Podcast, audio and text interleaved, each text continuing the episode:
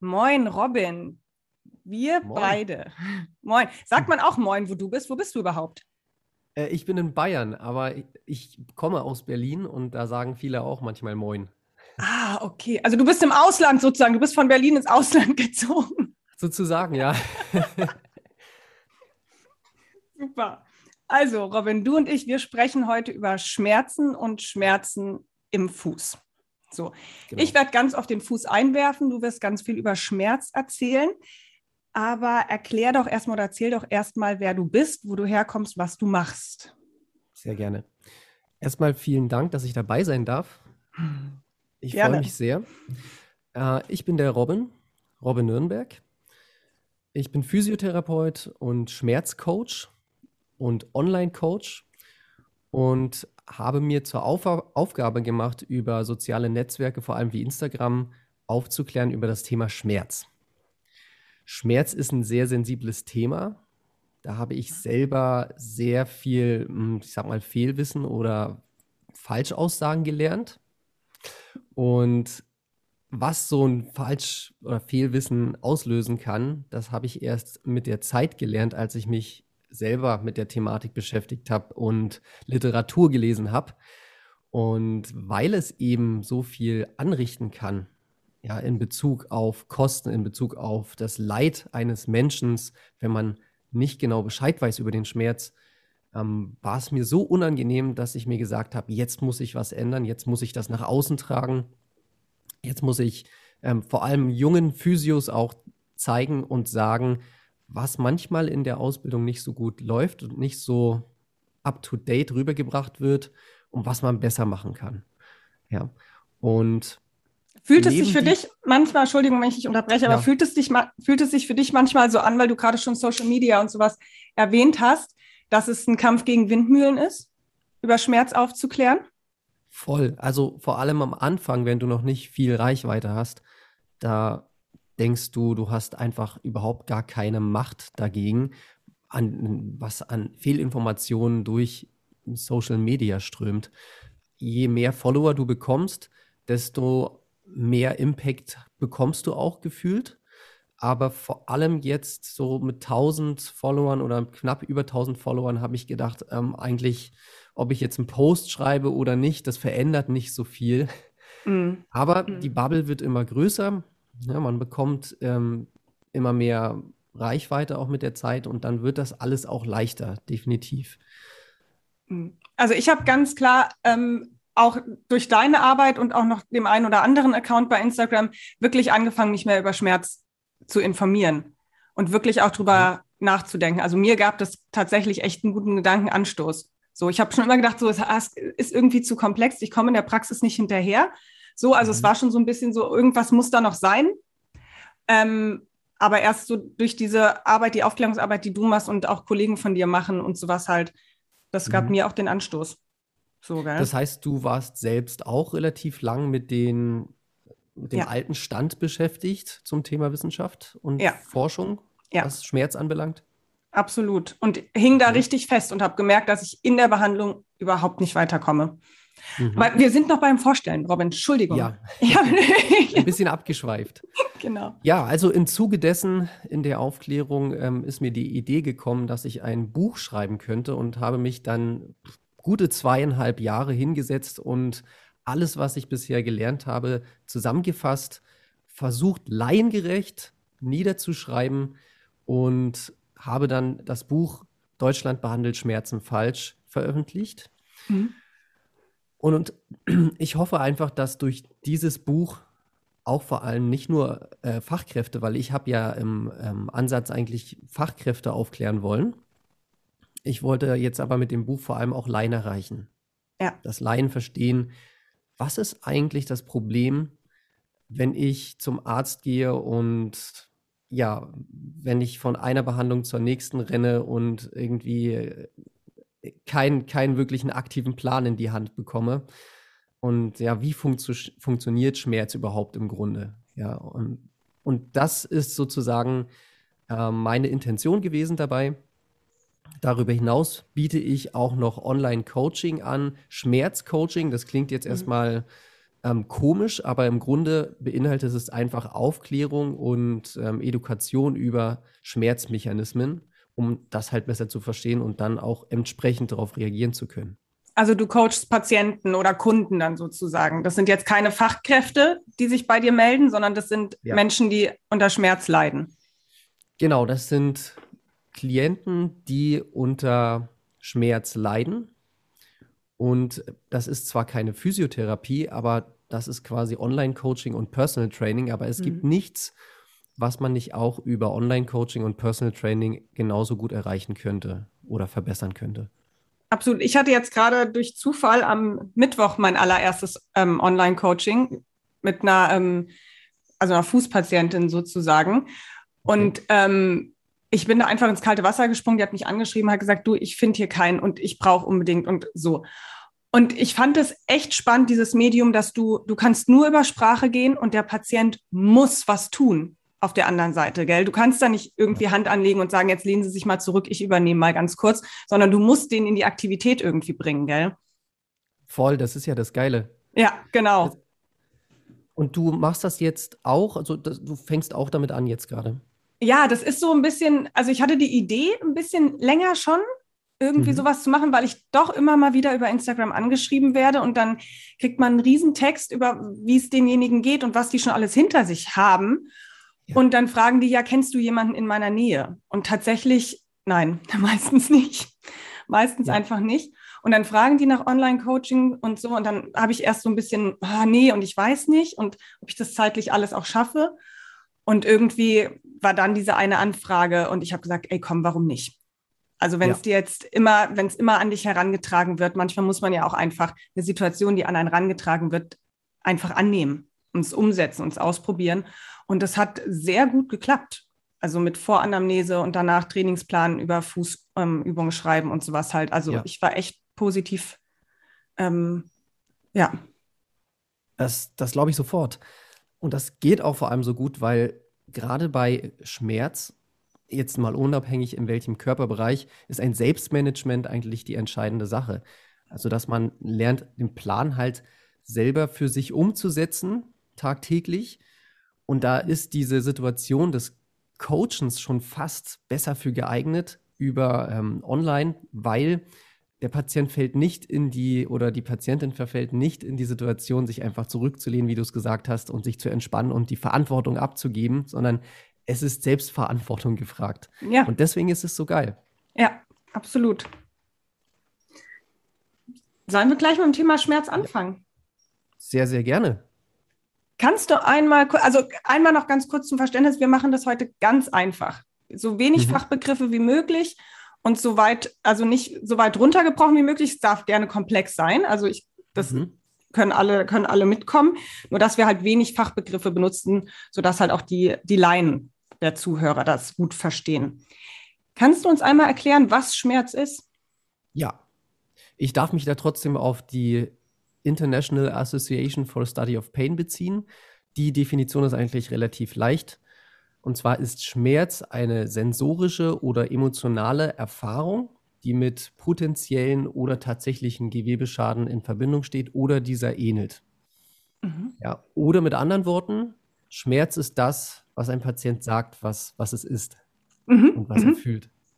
Ja, das heißt, man sollte auch wieder nach dieser Vereinigung für die Studie äh, von Schmerz, was der Patient sagt, anerkennen ja, und die Erfahrung quasi oder den Erfahrungsbericht über seinen Schmerz anerkennen und respektieren.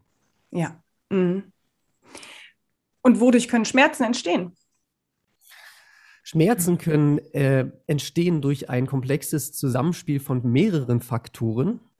Ja, wir haben Faktoren oder Informationen, besser gesagt, die aus der Peripherie kommen, also aus der Ferne mhm. vom ähm, zum Beispiel Fuß, wenn wir mhm. schon da sind die ganz viele Informationen in, in, Nerven nach oben schicken, beispielsweise übers Rückenmark nach oben schicken zum Gehirn. Und dort gibt es nochmal viele Verarbeitungsprozesse, die dann dazu führen können, dass im Endeffekt dieses Gefühl Schmerz entsteht.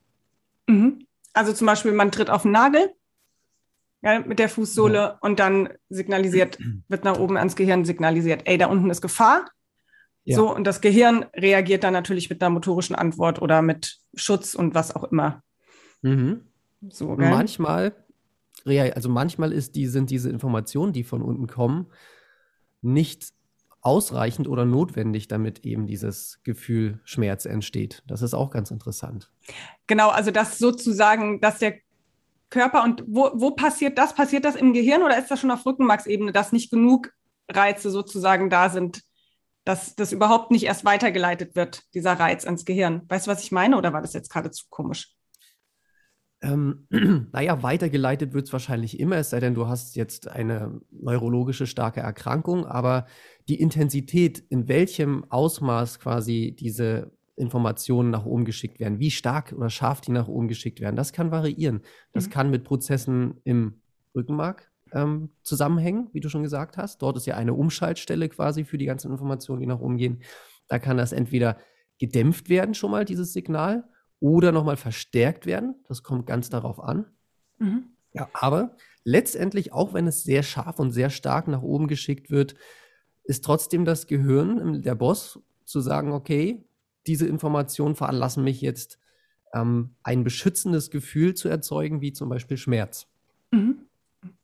Da können wir gleich noch mal ganz kurz einsteigen. Ich habe dieses ähm, hier von Mosley habe ich mir auch einige Sachen, also dieses Buch Schmerz verstehen natürlich, das fand ich super und dann auch seine ganzen YouTube-Geschichten angeguckt. Und der sagt ja ganz klar, es gibt sowas wie Schmerzgedächtnis nicht. Es gibt sowas wie Schmerzneuronen, also Nervenbahnen, die sozusagen Schmerz signalisieren, sondern das ist, sind Gefahreninformationen, die signalisiert werden. Ja. So, Richtig. Gell? Also es gibt keine Schmerzrezeptoren, das hört man immer so oft, aber de facto existiert sowas nicht weil über Schmerzrezeptoren zu reden wäre in dem Kontext genauso sinnvoll, als wenn man in Bezug auf Angst von Angstrezeptoren redet. Schmerz ist halt ein komplexer Prozess, wo mehrere Körperareale, Nervenareale und Gehirnareale betroffen sind und interagieren müssen, wie in so einem Orchester, wo man viele Instrumente hat und eine sinnvolle Musik erst dann entsteht, wenn die in genau dem richtigen Takt, der richtigen Melodie gleichzeitig spielen. Das ist ein schönes Bild. Das ist ein gutes Bild. Und da haben das wir jetzt auch schon. auch von, ähm, von Schmerzen verstehen, diese Metapher. Da habe ich die, glaube ich, ja, her. Ja. Hm. Das ist ein super Buch, gell? Also ich finde es ja. super. Du auch? Mega. Auch? Ja. Also Schmerzen verstehen von Lorimer Mosley und David Butler ist so ein auch leingerechtes Buch. Mhm. Das das ist mega geil zum Lesen. Finde ich auch sehr unterhaltsam, auch mit den ganzen Grafiken, die die haben und so, gell? Ja. Finde ich echt super kreativ gemacht, ja. Mhm. Wo kann Schmerz stattfinden? Wir haben ja gerade schon drüber gesprochen. Also im Gewebe, eine Gewebeschädigung. Mhm. So, zentrales Nervensystem, Gehirn. Mhm. Das sind. Genau, also das, der kritische Punkt oder der ähm, Faktor, der Schmerz oder den Schmerz von Angst zum Beispiel unterscheidet. Angst ist ja auch ein Gefühl. Angst kann auch ein beschützendes Gefühl sein übrigens. Mhm. Bloß Schmerz kann im Vergleich zu Angst an einem bestimmten Ort gefühlt werden. Ja, mhm. man kann nicht Angst im Fuß haben. Das geht nicht. Das stimmt. das ähm, man kann Angst um seinen Fuß haben. Ja, aber Schmerz im Fuß ist halt, ähm, also an einem bestimmten Ort, das ist das, was äh, den Schmerz unterscheidet von anderen Gefühlen. Was ja auch Sinn macht, um einen gewissen Bereich zu schützen. Also Absolut. so evolutionsbiologisch ist das ja sehr, sehr schlau, dass man, mhm. dass wir das so eingerichtet haben. Gut, dann machen wir noch mal so ein bisschen mit Ordnen und Sortieren weiter. Akuter Schmerz und chronischer Schmerz. Wo liegt da der Unterschied? Ja, der einzige Unterschied zwischen akut und chronisch liegt eigentlich per Definition an, bei der Dauer der mhm. Symptome. Mhm. Heißt, man redet davon oder geht davon aus, dass nach einer zum Beispiel Strukturverletzung die Heilungszeit ungefähr drei Monate dauert. Und wenn nach drei Monaten immer noch ein sehr starker Schmerz besteht, dann geht man immer mehr davon aus, dass es mit einer Sensibilität des Nervensystems zu tun hat und nicht mit einem Strukturschaden, der noch vorhanden ist und noch repariert werden muss. Hm. Das gibt es aber auch ein bisschen andersrum. Also es kann auch sein, dass sozusagen ein Heilungsprozess noch im Gange ist, aber man keine Schmerzen mehr empfindet. Genau, Oder? das gibt es auch. Genau. Das gibt es auch. Also es gibt auch natürlich Gewebe, was wesentlich länger als drei Monate braucht, um zu heilen. Ja, gerade im Bereich von ähm, äh, Bändern oder Kreuzbändern oder sowas. Ja, die brauchen dann einfach eine ziemlich lange Zeit, bis die wirklich zu 100 Prozent auch wieder geheilt sind. Ähm, und man hat aber schon wesentlich früher keine Beschwerden mehr und keine Schmerzen mehr, obwohl offensichtlich noch ähm, ein Anführungszeichen ein Schaden da sein müsste. Mhm. Ja. Die Sache ist die, was unterscheidet sich dann äh, oder worin unterscheidet sich der akute Schmerz im chronischen Schmerz ähm, von der, vom Mechan also von, von den Mechanismen? Das weiß man eigentlich nicht. Also es gibt keine Evidenz darüber, dass es ganz andere Mechanismen im zentralen Nervensystem gibt nach drei Monaten. Also ob jetzt, ob du zwei Monate Schmerzen hast oder drei Monate Schmerzen hast, ist vom, vom Mechanismus für den Schmerz wahrscheinlich ähm, kein Unterschied. Mhm. Ja, das heißt, man sagt immer so schön, der Schmerz, der nach drei Monaten noch gefühlt wird, der hat nichts mehr mit einem sinnvollen, beschützenden Gefühl zu tun, wo vor Schaden gewarnt wird, sondern da wird dieser Schmerz zum eigenständigen Krankheitsbild sozusagen, wo es so eine Art Fehlfunktion ist oder Fehlsignal wird, was überbeschützend ist einfach. Ähm, aber man muss auch ganz klar sagen, es gibt keine Mechanismen, die da anders sind im zentralen Nervensystem oder im Gehirn, als wenn du ein paar Wochen erst Schmerzen hast. Okay. Können wir ähm, da kurz einmal reingrätschen mit dem Hallux valgus? Weil das ja. ist so, das ist so der, also mein Praxisklassiker. Patienten, die einen Hallux valgus haben und seit Jahren haben und teilweise mhm. seit zwei, drei, vier, fünf Jahren Schmerzen im Hallux valgus haben. Ja. Ähm, für die ist es so deutlich, dass dieser Schmerz im Hallux valgus sein muss, weil der ist ja auch schief. Mhm. Also die ja. sehen, dass der schief ist, die wissen, das kann gar nicht gut sein und haben da ständig Schmerzen. Also die sozusagen aus dem Schmerzort wegzuholen, finde ich extrem mhm. anspruchsvoll. Das, ja, äh, das kenne ich. Das kenne ich sehr gut. Und die, das Problem ist, wenn man langanhaltende Schmerzen hat, dass die Wachsamkeit auf diesem Bereich einfach mit der Zeit auch steigt. Das bedeutet, man kann sich wie, als wenn man, ja, wenn man sich allein mal auf seine Fingerspitzen, seine Fingerkuppen zehn Minuten lang konzentriert, mhm. dann wird man diese Fingerspitzen, da wird man da äh, Dinge fühlen, die man vorher noch nie gefühlt hat. Man wird das so intensiv irgendwann wahrnehmen, was da, dann kribbelt vielleicht, wird warm oder was auch immer.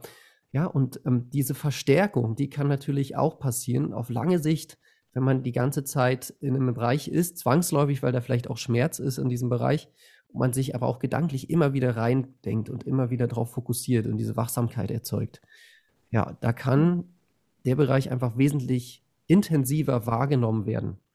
Mhm. Und auf der ähm, Hirnrinde, da haben wir die Reprä Repräsentation unserer Körperareale sensorisch. Und da kann dann ein Fuß auch quasi wesentlich größer auf diesem Areal prä präsentiert werden, repräsentiert werden. Und, und dann reichen mehr zu spüren sein. Und dann reichen sozusagen ganz, ganz kleine Reize, um eine Riesenexplosion da oben auszulösen. So ungefähr, ja. oder? Genau, es ist ein gelernter Prozess quasi. Man kann diesen Prozess lernen. Man kann Schmerz lernen, das klingt blöd, aber es ist tatsächlich so, dass der Körper immer besser darin wird, Schmerz zu produ produzieren. Mhm.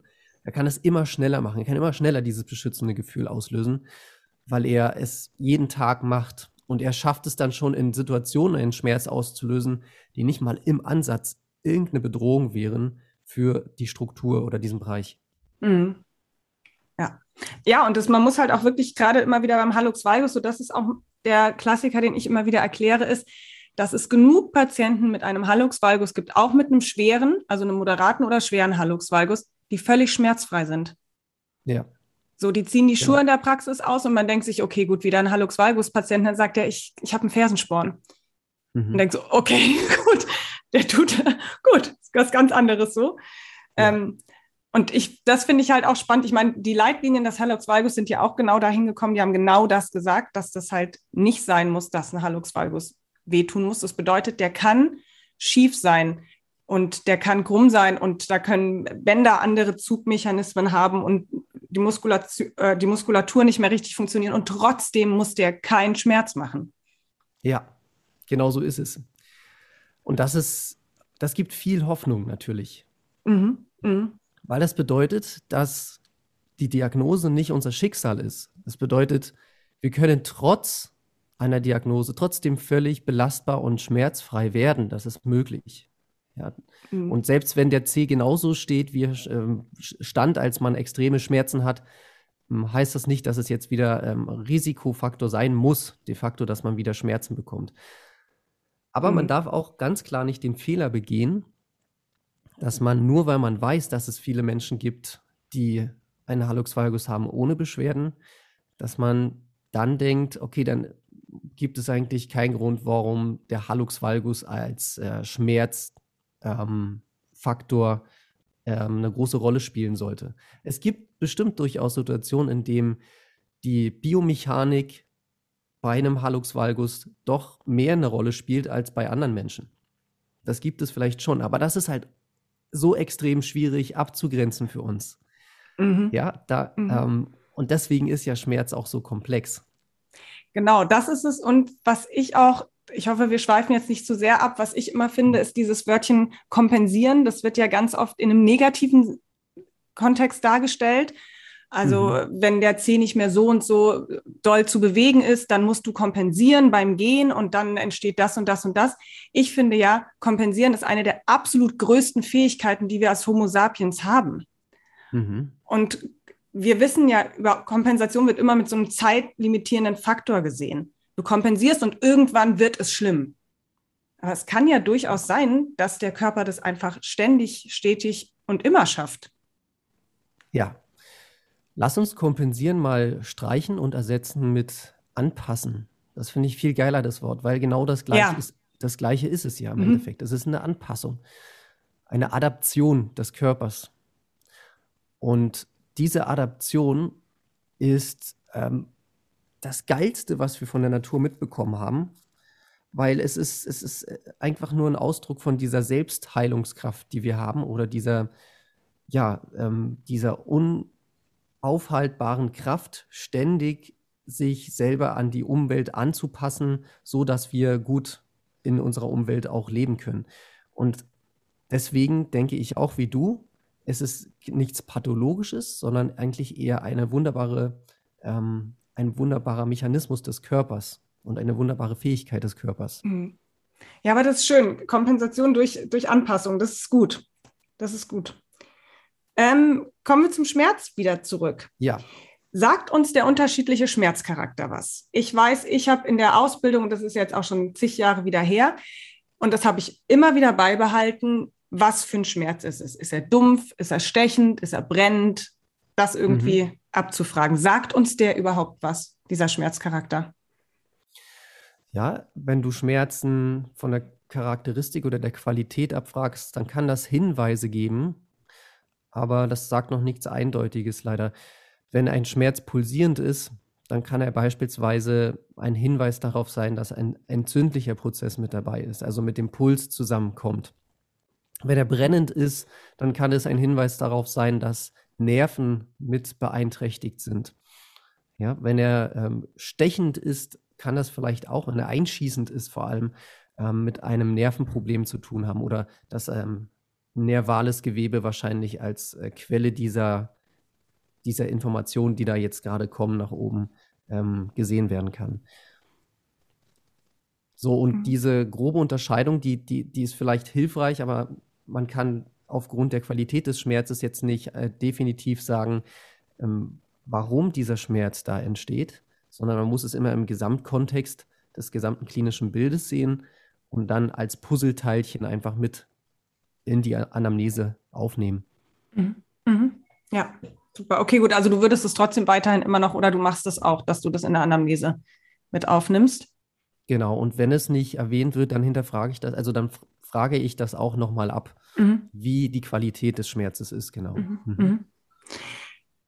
Super, lass uns mal so ein bisschen ein kleines Fallbeispiel durchdenken. Also, wenn ich jetzt sozusagen ähm, einen Schmerzpatienten bei mir habe und der bei mir in der Praxis hat dieser ähm, Patient Schmerzen im Fuß. Und der hat die meistens seit Jahren.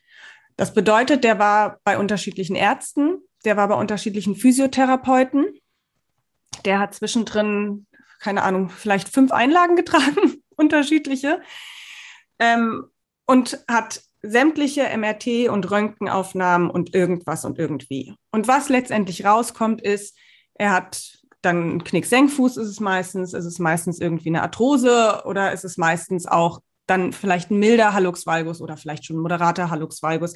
Also es ist auch irgendwas auf diesen Bildern immer zu sehen.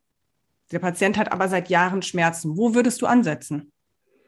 Ja, also es kommt auch darauf an, wie viel Glaubenssätze dieser Patient hat und mit sich trägt. Denn ich erlebe nicht selten, dass wenn man sehr offensiv aufklären möchte über dieses Thema, eine gewisse Verschlossenheit entsteht, weil man mhm. sich in seinem Kernglauben verletzt fühlt. Deswegen, wenn dieser Mensch sehr viel erfahren hat und sehr viel Glaubenssätze zu diesem Thema hat und sich damit identifiziert, dass er dort, keine Ahnung, kaputt ist und äh, für immer hm, Schmerzen haben wird, deswegen, dann arbeite ich auch erstmal mit diesen Glaubenssätzen. Heißt, mhm. ich versuche im ersten Schritt sehr viel Verbindung aufzubauen, therapeutische Allianz aufzubauen über Sympathie. Und das passiert eigentlich nur, indem ich, indem ich erstmal zuhöre und diese Glaubenssätze und Überzeugungen erstmal nicht initial versuche, gleich wieder zu korrigieren. Dem Patienten erstmal das zu geben, was er vielleicht sich wünscht, kann ganz hilfreich dafür sein, so eine Verbindung erstmal entstehen zu lassen. Und oftmals ist es ja so, dass Patienten gerne angefasst werden in diesem Bereich, sie wollen gerne massiert werden. Und wenn ich merke, dass diese Erwartungshaltung da ist, das kann ich auch abfragen, dann geht es für mich auch tatsächlich erstmal in diese Richtung, dem Patienten das zu geben, was er möchte. So, mhm. wenn ich merke, in der nächsten Therapie, da ist schon Sympathie da. Du merkst, ihr habt Themen gefunden, über die ihr reden könnt außerhalb von der Therapie. Ähm, dann versuche ich langsam, aber vorsichtig mit Aufklärung zu kommen, mit Intervenierung. Ja, dann, dann sage ich, ich habe ähm, letztens einen ganz interessanten Bericht gesehen über Patienten, die Veränderungen an dem Fuß haben, Arthrose haben, Hallux valgus haben, ähm, Veränderungen an der Plantarfaszie haben, Entzündungen an der Plantarfaszie haben, Fersensporne haben und trotzdem so oft schmerzfrei sind. Ist das nicht interessant? Und dann kann man vielleicht ein Gespräch entstehen lassen, wo eine gewisse Offenheit entsteht dafür. Mhm. Und wenn man merkt, dass wenig Widerstand entsteht, wenn man darüber redet, dann kann man in die Tiefe gehen. Dann kann man anfangen auszuholen. Dann kann man sagen, ja, es ist durchaus logisch, weil der Körper ein anpassungsfähiges Ökosystem ist und auch egal wie stark die Veränderung ein gewisses anpassungsfähiges Vermögen immer bleibt bis zum Lebensende. Mhm.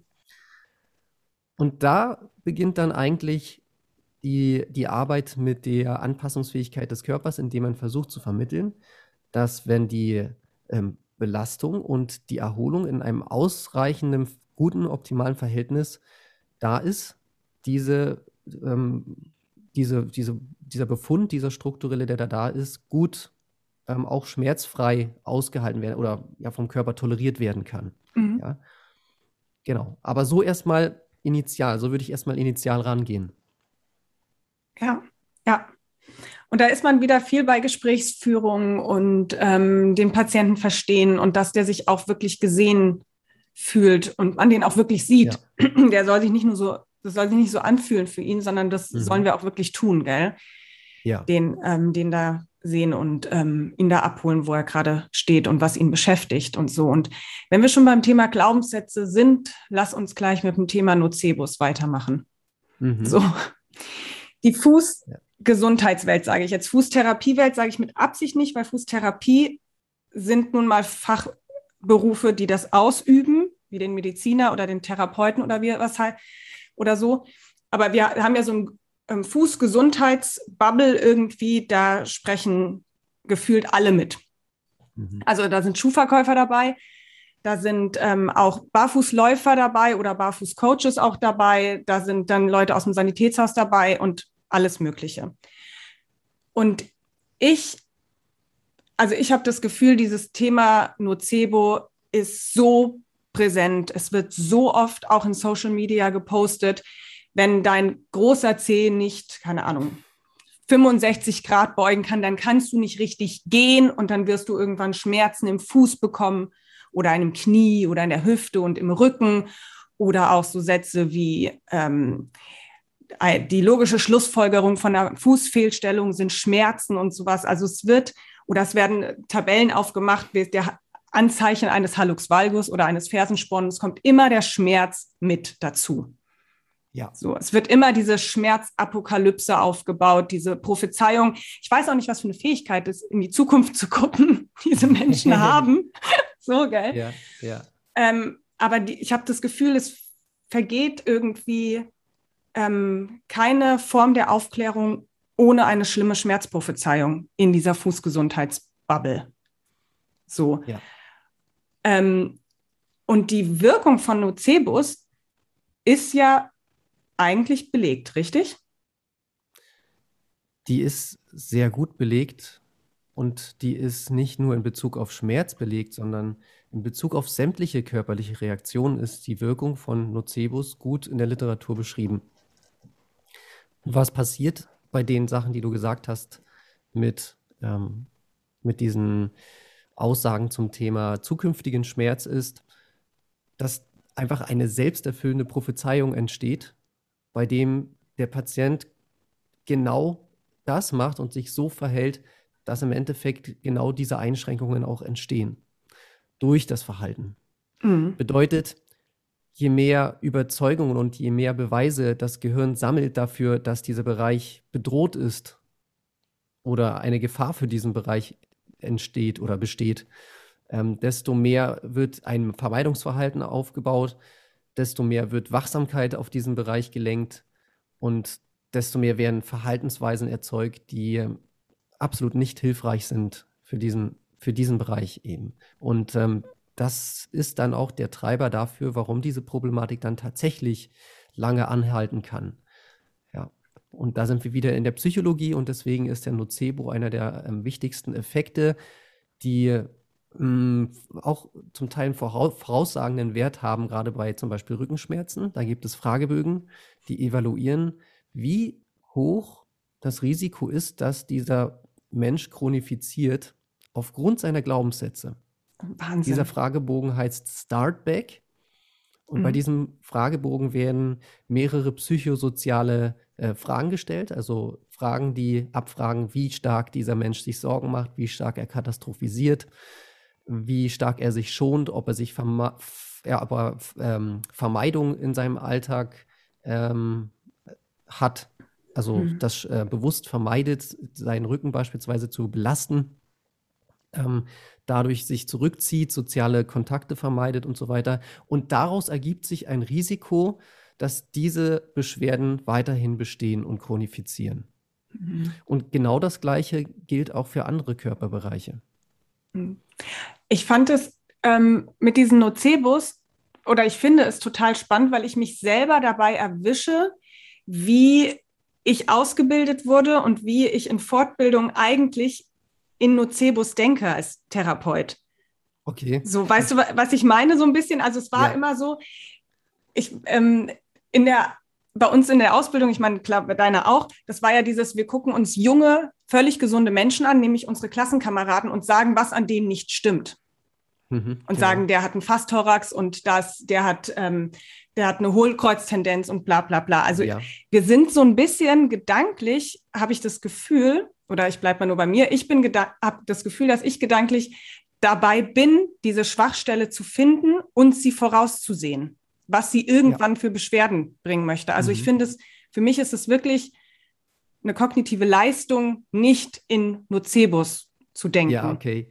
Und das ist ja schon krass, dass es so sein muss, ne? dass man ja. sich quasi so zurückhalten muss, nicht in diese, in diese Muster zu verfallen, die einfach nur, im Grunde ist es ein Krankquatschen. Du, du, mhm. du, du quatschst den Patienten krank ja. dadurch. Du sagst ja. ihm, ah, oh, ich weiß noch selber, als ich in der Ausbildung war, und wir haben so einen Patella-Druck-Provokationstest gemacht. Ich weiß nicht, wie der genau heißt. Da ähm, drückst du auf die Patella, gibst dann bei der Flexion oder so nochmal Kompression richtig drauf und möchtest da rüber testen, wie stark der Grad der Arthrose ist. Also völlig mhm. unvalider und unzuverlässiger Test eigentlich. Mhm. Ähm, ich weiß nur noch, dass ich dabei ziemlich stechende Schmerzen hatte, als das mein ähm, Kollege, mein Banknachbar gemacht hat. Und die Dozentin guckt mich nur so an und ich frage, ist das schlimm? Äh, oder was bedeutet das jetzt? Und sie meinte dann nur so, ah, na, das sieht eigentlich nicht so gut aus. und ich wusste noch, ich habe damals Krafttraining gemacht, also Kniebeuge und so weiter, ja. Mhm. Und ich wusste noch, dass ich genau nach dieser, mh, hm, nach diesem, äh, nach dieser Stunde Kniebeuge gestrichen habe aus meinem Trainingsplan, weil ich dachte, ach du Scheiße, jetzt habe ich bestimmt schon Arthrose, habe ich mir bestimmt durch die Kniebeuge immer geholt. Ähm, mhm. Ja, und dann bin ich in die Vermeidung reingegangen. Also das, was im Endeffekt genau kontraproduktiv ist. Und äh, ich hatte ja keine Beschwerden, ne? aber bei ja, Menschen, ja. die Beschwerden haben, ist das halt noch fataler, die Auswirkung. Ja, ja. Und halt, ich finde auch immer, was man auch immer, mit was man sehr verantwortungsvoll umgehen soll, ist, das Wort von der Fachkraft hat halt einfach echt Gewicht. So, ja. gell? Ähm, das ist noch was anderes, als wenn das irgendwie, keine Ahnung, der, Maschi Maschinenbauer über den Zaun schreit. So. Ähm, ja. Aber wenn es von einer richtigen Fachkraft kommt, da muss man wirklich, wirklich auf seine Worte achten. So. Ja, ja. Auf jeden Fall. Und deswegen ja auch mein Buch, in ja. dem ich darüber aufklären möchte, was das eigentlich für extreme ja, Auswirkungen haben kann. Ne? Ja. Wenn, wenn du den Nocebo-Platz-Effekt ähm, erwähnst, dann muss man eigentlich auch den Placebo-Effekt in dem mhm. Zuge erwähnen, der ja entstehen kann durch einen, durch keinen Wirkstoff, kann ja quasi eine, eine positive Reaktion physisch passieren und im Endeffekt ist ja ein Nocebo-Effekt auch wieder kein Wirkstoff oder ja, ähm, wie beispielsweise in einer Studie, wo ein Mensch ähm, in der Kontrollgruppe Placebo bekommen hat und der er war depressiv und der dachte, ach scheiß drauf, ich nehme jetzt äh, mit den Tabletten, die er da, äh, wo er dachte, das wären keine Placebos, das Leben und hat dann irgendwie zehn Tabletten geschluckt und mhm. ist dann kollabiert oh, und Wahnsinn. hat dann Krankenwagen gerufen und so und dann ähm, ist der ohnmächtig geworden auch und so. Und nachdem er wieder aufgewacht ist, wurde dem erstmal gesagt, ähm, sie waren in der Platz, in der Kontrollgruppe, also das waren Placebos. Da ist nichts passiert, das waren Zuckerpillen. Ah, und der hatte aber trotzdem eine extrem krasse ja. körperliche Reaktion, ähm, weil er davon überzeugt war, dass es eben einen Wirkstoff hat, der mhm. tödlich sein kann, wenn er überdosiert. Ja, Wahnsinn, gell? Was unsere Psyche alles kann. Und deswegen, die, die gehört einfach, die gehört einfach mit in unseren Behandlungsraum. So. Voll. Gell? Und wir müssen darauf eingehen und wir müssen, also ich bin heilfroh, ich habe ja ähm, nach meiner Physioausbildung zweieinhalb, zwei, dreiviertel Jahre irgendwie in der Psychiatrie gearbeitet, als Bewegungs- und ähm, Physiotherapeutin dort. Und ich denke mir so oft, Gott, das waren harte Jahre für mich, das war auch nicht mein Job, aber Gott, was habe ich da alles gelernt, gell? So an, Ges an Gesprächsführung oder auch solche Sachen, dir kommen ja auch manchmal also chronische Schmerzpatienten sind ja auch oft sehr verzweifelt gell? und teilweise auch manchmal wütend. So, und das äh, laden sie ja auch bei dir ab. So, das, du bist ja nun mal der Ort, wo das abgeladen werden soll. Also das hat ja auch eine totale Berechtigung. Und das nicht persönlich zu nehmen und sich nicht vor den Kopf gestoßen zu fühlen und so, gell? Das hilft ja auch immer und immer wieder in der Therapie mit denjenigen weiterzumachen. So. Ja. ja? Genau. Also. Also es ist, Kommunikation ist so ein zentraler Bestandteil und die Psychologie, die damit einhergeht. Das ist immens wichtig. Ja, ja. Lass uns noch mal kurz auf Biomechanik eingehen. Die, das ist auch so, auch der Klassiker bei uns in der Fußgesundheitswelt ist ganz vereinfachte, schöne biomechanische Erklärungsmodelle. Und wenn du in diesen, wenn du, keine Ahnung, nicht so und so gehst oder dich nicht so und so verhältst oder zum Beispiel Schuhe mit Absätzen trägst, da gibt es diese schönen, wunderschönen Grafiken, dann bei Instagram auch immer, wirst du auch schon tausendmal gesehen haben, wenn der, wenn man einen Absatz trägt, dann passiert das mit dem Knie und das mit der Hüfte und das mit dem Rücken. Und das kann ja alles nicht gesund sein. So. Ähm, wie viel Auswirkungen haben, hat die Biomechanik auf den Schmerz? Ja. Also, Biomechanik ist ein Thema, was du am besten nicht schwarz und weiß betrachtest, sondern du ähm, schaust, in welchen Situationen Biomechanik vielleicht mehr und in welchen Situationen Biomechanik weniger eine Rolle spielt für Schmerz. Was viele Leute machen oder viele Gesundheitsexperten machen, ist, dass sie ähm, Statik beispielsweise nehmen und komplett aus dem Kontext reißen und Statik völlig isoliert von irgendwelchen anderen Faktoren betrachten. Das heißt, man wird dann wie ein Bauwerk präsentiert, dass wenn irgendwo ein Bauteil schief sitzt, ähm, immer weiter kaputt oder immer mehr kaputt geht und dann irgendwann komplett kaputt ist. Wir sind aber leider keine Autos oder mechanischen Teile, die dann irgendwann kaputt sind, sondern wir haben schon am Anfang gesagt, wir sind ein Ökosystem, ein anpassungsfähiges und wir haben die Fähigkeit, auch an biomechanisch schwierigeren Voraussetzungen zu adaptieren. Das heißt, was man immer in Betracht ziehen muss bei Biomechanik sind ähm, die Faktoren Belastungsdauer und äh, Erholung und ähm, die Exposition, in der man auch ist in dieser, in dieser Stellung, beispielsweise beim Fuß. Ja. Es kann gut sein, dass beispielsweise beim Hallux valgus die Belastbarkeit im Körper für diese Stellung im C-Gelenk entsteht, wenn das Maß an Belastung und Erholung einfach passt und der, der Körper in dieser Position wunderbar mit entsprechenden Reizen versorgt wird, damit er sich daran anpassen kann. Das mhm. heißt, man, man darf es nicht schwarz-weiß sehen. Man hat einen Hallux valgus und man hat einen nach innen ähm, knickenden Fuß und dadurch hat man das Risiko, dass es ähm, verletzt, dass man, dass man Schmerzen bekommt oder so. Sondern es hängen ganz viele andere Faktoren noch ähm, damit zusammen. Also vor allem diese äh, Erholungs- und Belastungsfaktoren sind ganz wichtig. Und das darf nicht ähm, so isoliert betrachtet werden, wie es viele immer machen. Mhm. Mhm. Ja, super.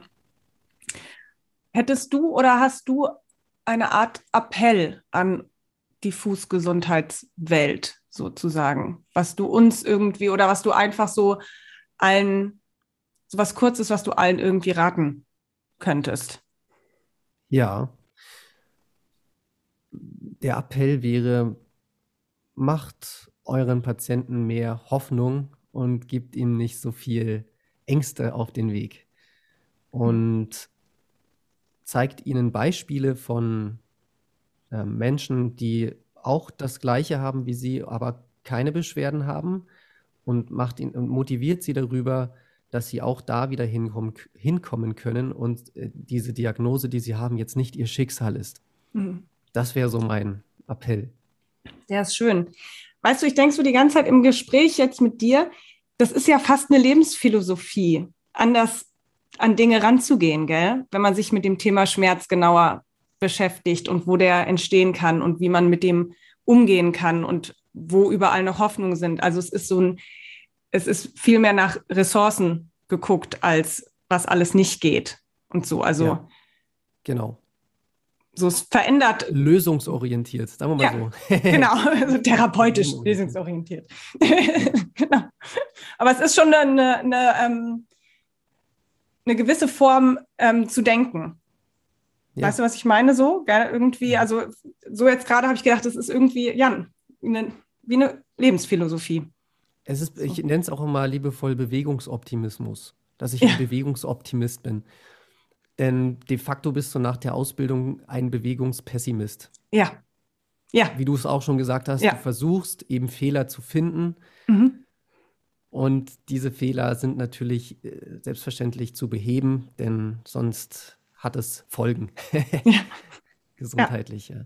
Und das ähm, genaue Gegenteil wäre aber hilfreich für alle Menschen. Ja, super. Meine Abschlussfrage an dich. Ich möchte jeden Gast sozusagen einmal fragen, was er denkt, was ein Physiotherapeut braucht. Ein Physiotherapeut braucht Empathie, braucht viel ähm, Motivationsvermögen, braucht ähm, äh, Erkenntnis in äh, Trainingswissenschaft oder in Trainingslehre. Ein Physiotherapeut braucht Kommunikationsskills. Ja, mhm. und sehr viel Geduld und Einfühlungsvermögen. Mhm. Ja, schön. Super. Kann ich hundertprozentig mitgehen. Toll. Robin. Ja. That's a rap, oder? Definitiv. Sehr schön. Du, ich bedanke mich absolut bei dir für dieses tolle Gespräch. Waren für mich auch viele ähm, Highlights dabei. Sehr, sehr schön. Schöne Gedankenanstöße. Und. Ähm, ja, vielleicht kommt man wieder zusammen, gell? Auch sehr gerne. Ich habe mich auch sehr gefreut, hat mir sehr viel Spaß gemacht, mit dir darüber äh, zu reden.